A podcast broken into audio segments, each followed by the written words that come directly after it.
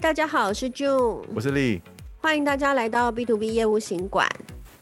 今天很开心，我们又请到 Alice 来，因为上次她分享的内容真的是，嗯，真的是很棒，所以我们又请她来跟我们再聊一聊。嗨，呃，丽跟 June 两位主持人，还有线上的听众，大家好，很高兴呃再次被邀请来再分享我的一些。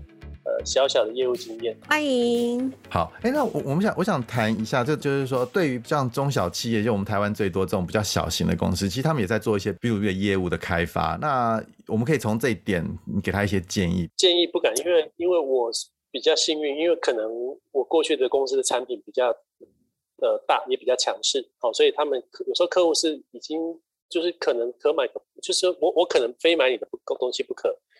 有，可是有很多中中中小企业的公司，他们必须单打独斗，他们可能资源没有那么多，那人家没有听过他的产品，或是人家可用可不用他的产品，那这个时候，我我觉得就是说，呃，可是通常这样的团队，他们的呃这凝聚力，或是说他们的一个一个战斗力，不见得会比大公司弱，好，因为他们可能更有向心力，他们更呃更注重分工合作，那这个时候就是大家各自分工，比如说 A 营销把。产品去做好它的行销的计划，那业务就真的是很很清楚的跟着团队一起去 support 客户。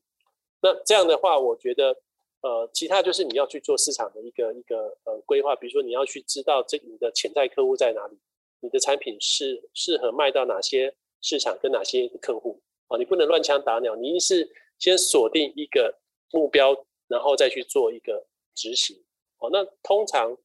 呃，中小企业的话，的确会比较辛苦。可是中小企业，你不管是要做台湾的市场，做国外的市场，更更困难。那当然，你要有很流畅的这个简报能力，跟你的产品的一个说明的技巧，然后真的是能够打动客户的一个一个说服到客户的心，这个是很重要的。好，因为因为通常在比较大型的国际的外商，他们有很多的资源，有时候我根本不需要简报，我的团队就可以帮我简报。好，这这是不一样的。所以所以我是觉得说，中小企业。在人的部分不会是问题，可是在呃资源的上面，就是说可能要花多花点心思去做一些部署。那比如说工具的使用啦，怎么样去呃找到新的客户啦，甚至 call call call email 啦，或者你我们可不可以从针对这点，你给他们一些建议？那 LinkedIn 我想呃对台湾已经开始不陌生，因为从我加入到呃我加入的时候，台湾只有八十四万会员，那现在应该超过两百五十万会员。那不管你是个人或是你是中小企业，你要用 LinkedIn，首先你要去想的一个一个问题是你的目的是什么？好，你你是要 promote 你公司的产品，或是你要去找客户？如果你的客户不在上面，或者在上面的数量没有很多，哎，那也许它不是一个适当的平台。可是如果你的客户是哎，的确国外的一些呃买主啊，或是国外的一些呃客户，或是国内的客户都在上面，你的产业的人都在上面。那当然，你使用 LinkedIn 是很好的。好，那当然，它在使用上也有付费跟不付费的使用。如果我今天是个人的业务，我可以透过简单的这个呃呃 Premium Account 的一个试用，它可以让我找到稍微多一点的我要找的人。好，比方说，哎，我三度以内关系的人，我可以透过一个月免费试用去找到。哎，我用的不错的话，我再升级到 Premium Account，好像呃。一年九十九块美金还是多少钱？好，那这个是可以帮助业务去做开发，找到比较多的人。当然，你要确定说，哎，你你这这个产业这些属性的这些客户，他可以接受你是一封信或是一个讯息给他，那他可以就听你给他一个简报的机会的这些人。万一他是不喜欢透过这个平台来呃寄一个陌生的推销的讯息的话，那当然这个平台就不适用在这个。这是针对业务在开发的这个工具上，因为呃，Premium Account 它等于是让你有一个产品叫做呃 Sales Navigator，你可以找到更多的人去自我介绍，然后跟做产品推销。好，那当然你也可以呃直接找那个公司老板或 HR 去谈工作机会，当然也是可以。你从 Candy 的角度，好，那行销的部分呢？当然，你如果公司是要做国际的市场，你可以去建一个免费的公司的页面，叫 LinkedIn Page。那建好页面之后，你可以把公司的简介、logo 放上去，然后公司的这个网址的 URL 放上去。然后假设你刚好也扮演行销的角色，你就定期去发布这个公司的新闻，包括你的产品啊、你的这些呃不定定期的这个 news release 啊，你可以都让全世界的人去看到，透过分享或是透过去 follow 你们公司。当然初期我可能公司小，没有人听过，人家不知道我的公司。可是假设你发表的东西是有有有内容的，或者说诶大家有兴趣的，好，那这些人慢慢就会去 follow 你的公司。那当然付费的就是你可以开始去买 LinkedIn 的广告。针对你的在全世界各地或是台湾的目标族群去发布广告，那广告可能是 banner 一个一个一个 banner 在旁边，或是一个置中的在中间的一个新闻，哦，有图片的新闻，或是直接发到他的 email box 里面去，这些都是 LinkedIn 付费的广告。那不过可能在呃很多中小企业来讲，这个广告的费用，据我了解是比 Facebook 还贵，哦，因为因为 LinkedIn 强调是。它的呃客 target audience 的精准性是比较高的，因为我们都有很清楚的会员的 profile，所以我们在选择这个我要锁定的产业啊类别的时候，是可以比较有效精准的发布广告。好，所以大概你可以从呃付费跟不付费，还有其实最重要还是说你的客户、你的潜在客户有没有在这个平台上面？如果有的话，当然是通过 LinkedIn；如果没有的话，你可能要尝试用别的方法哦，甚至传统的，就像我那时候呃。跟大家讲个笑话，我那时候在 LinkedIn 要找台湾的客户，你知道我是看什么网站吗？我是透过一零四去看找这些台湾客户的公司电话，然后自己打这种 call call 去给。蛮正常的一零四上其实真的是一个 Bible，所有台湾的大型企业、啊、中小企业都有，对，他要帮你分区分类分的很好。这个应该就有点像是，就是你去你的那个竞争对手，比如说你制造商去你的竞争对手，看他的经销商是谁，然后去 approach 他。对啊，我我我我去应试也做过一样的分享，这是因为是不同属性哦，所以所以其实那是我个人在找客户的一个很好的一个一个管道，所以我我当所以我我刚说我们要善用每个不同的科技的平台，而不是说哎就是就是盲盲目的去去去使用，对。其实我我我是自己是觉得 LinkedIn 是一个很好的开发客户的工具啦，因为我自己其实也蛮不要脸，一天到晚就是发在 LinkedIn 上面，然后找一些找一些可能就是可以开发的潜在客户。但是我我的经验其实大概是两成会理我，然后大概八成不太理我。其实我 我自己的观察，它也是有牵扯到一些呃文化方面，就是说西西方人他可能可以接受陌生。拜访，就说哎，可能陌生的一份讯息，那东方人可能会看一下你的意图，或是看一下你的产品，再决定要不要回复。啊，这个是对，我觉得也是会有一些文化上的差异。不过慢慢就说让台湾的呃中中大型企业或是跨国企业慢慢去使用这个平台，那员工也开始在使用这个平台。我觉得去 promote 公司毕竟是一个很好的一个一个一个平台在上面。对。我我我自己我有个小小经验啦，我自己的经验是，其实人家来 approach 我的时候，我都通通都好，而且我通通都会回复。哦、然后对，然后你一回复的时候，其实呃，就是我我我有时候会把它转成我的客户，你知道吗？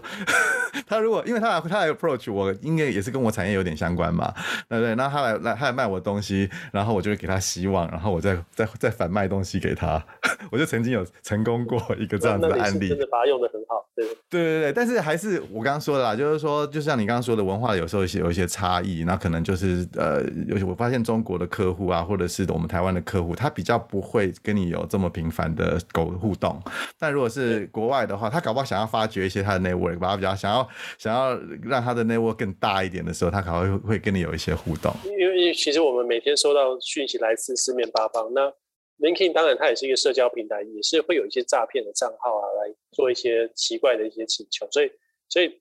通常东方人会比较小心去过滤。对对对对对，就是那种有长得美女的那种，对，那种 那种那种 很多，对对对。刚有听到，就是在呃，Alice 之前的工作历程中，就是有在外商公司啊，还有在本土的企业，其实都有服务过。那我们也想要知道一下，就是说，呃，在这样两个不同的一个架构之下，有没有什么比较重要的提醒事项要分享给大家？就是说，哎，推广呃国外的市场，还有经营国内的市场这两个的差异。我我想就是说，如果你今天要当一个 B to B 的业务，那不会也你在外商公司，他们通常有比较呃成熟的一个组织架构跟分工团队的一个资源，好，所以。在外商公司，只要你呃起步了，你后面跟得到的相对应的资源都不会少，好，所以在外商公司，你就照着你的计划去执行，相对就比较容易成功。可是在，呃台湾的公司，不管你是做国内市场或是做国外市场，但我强调就是说，你要怎么样去跟团队去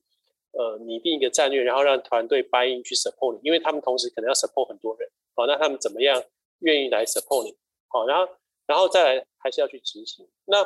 当然，在资源不够的情况下，假设你能够提出一个比较有效的，或是比较可以被执行的、被验证的一个业务的策略，比如说，哎，我认为这几个客户我要先攻，那我需要什么样的资源？你跟内部做好一个一个沟通，一个一个说服之后，那当然他们也认可说，哎，这些客户看来是比较有机会的，他们认同你的看法的时候，那我们在做这些销售的时候会比较来得快。那在外商不是外商，可能就是哎。诶数字哪个先出来，哪个就先哪个就先攻，他没有一个一个一个一个呃一个准则，大家就是看哪些哪个客户比较肥，比较有有有机会就会先攻。所以呃我我我觉得在呃台湾的公司，它它资源可能相对没有那么多，可是你相对可以去 build 台湾团团队的这个这个信心是会比外商更容易。哦，那外商其实看直接看出，哎，这个哪一个是比较有有机会是很快的。那国内是会经过说，哎，你的说服、你的领导力去影响他们，然后他们一起去打。那我觉得，呃，本土企业的难度会高，可是那个向心力、那个冲力、爆发力会比较好。听起来的话，我觉得感觉就是，呃，本土企业其实在这一两年，我们发现，其实台湾蛮多产业，我觉得还蛮蓬勃发展的。所以其实，其实不要去。太过于迷失，说一定要是很知名或者是 global，就是金字招牌。其实只要经过努力，其实也是可以把这个呃 business 做到更大，甚至翻倍。我觉得其实都是有机会。非常多隐形冠军的公司，对，非常是是是，有很好的文化，然后有很好的产品，甚至很好的团队。好，那呃，我觉得今天也其实也蛮谢谢 Alex 给我们很多分享，因为他很多经验哈，不管是在呃大型的企业啊，或者是在呃这个国外的企业一些相关的 B to B 业务开发的经验。那我觉得最后是不是可以请 Alex 跟我们聊一下，就是说呃，针对你要做一个好的 B to B 业务，或是你要成交交了啊，那有没有什么给我们呃我们的听众一些建议？就是说有没有一些元素那是必备的，那才能让你走向成功之路？怕我讲出来，大家会觉得太太老生常谈或是老掉牙。哦，因为其其实这是我自己做业务快二十年的准则。那我可以分享一下，就是说，我我觉得第一个是纪律。好，那那当然可能我自己是摩羯座的，所以我是非常讲究纪律的。好，因为我觉得业务你在执行计划的时候，你没有纪律你是不可能达成的。好，不管是数字啊、时间管理啊等等，纪律是很重要的。那再就是勤快，好，就说我们可能不是天生很聪明或是很很功课很优秀的学生，可是我们可能比人家多的是勤快。我们可能在客户的这个关系的维持上面啊，或是跟进的脚步啊，我们我们会比别人更勤快。哦，我们可能会工作的时间比别人更长，可是勤快永远是可以去补补足我们不够的部分。那那第三个就是好奇心，因为不管你做多久，你在这个产业里面。你在这个产业里面，像需要具备的知识，我觉得是永远都要吸收的。好，就像我我当初当刚到 LinkedIn，我不懂 LinkedIn 在做什么，我还是要吸收社群的知识啊，还要吸收 HR 的一些知识。那我从 IBM 到微软，我也是要去学习软体软体的一些知识。所以，不管你今天跨到哪个领域去，只要你是做在工作，不管是做业务做各方面，你就是要不断的有好奇心，然后去像海绵一样去吸收你的知识。好那最后一个是，我觉得是诚信，因为我发现其实蛮多不同的人对 sales 总会贴上一个标签，就觉得说，哎，sales 你就是想卖我东西，sales 你就是呃油腔滑调，你就想想成交。的确，我们是想成交，可是我我觉得我们是想把好的东西跟好的服务卖给你，而且卖给你完之后，如果这个东西是需要牵扯到很多售后服务的，哦，或是很多的一些咨询的，我们还能持续提供给你这样的一个东西。我觉得这个是。比较整体的，而且比较长远的一个关系，而不是说我今天卖完你就拍拍屁股走了。哦，我觉得，呃，一个诚信的人跟诚信的公司，永远是我们如果可以追求到一个很诚信的公司，是一个我们很幸运的一个一个机会。如果有机会进到这样的一个公司去卖这样的一个产品的服务，这样，所以大概就是纪律、勤劳、好奇心跟诚信这四个人。哇，我觉得讲得太好了，我觉得这个也是。有点像是做人的道理了哈，呃、对不对？纪律、勤快、好奇心跟诚信，这个对，应该是对，应该我觉得也是在不管是业务啦，不管是我们在做人啊，让人家认识我们这个人是怎么样的一个人，一个很基本的一个一个元素。今天非常感谢 Alice 给我们这么精辟，然后又很诚挚的分享。那呃，我们也欢迎听众如果有任何的问题，呃，一方面呢，Alice 也欢迎大家就可以直接在 LinkedIn 上呃加入他。那他的名字是 Alex 赵 C H A O，或是也可以呃把你的问题呃写信到我们呃 B to B Sama at gmail.com，呃，我们这边也会请 Alice 帮我们做回复。啊，谢谢 Alex，谢谢，谢谢，谢谢，拜拜。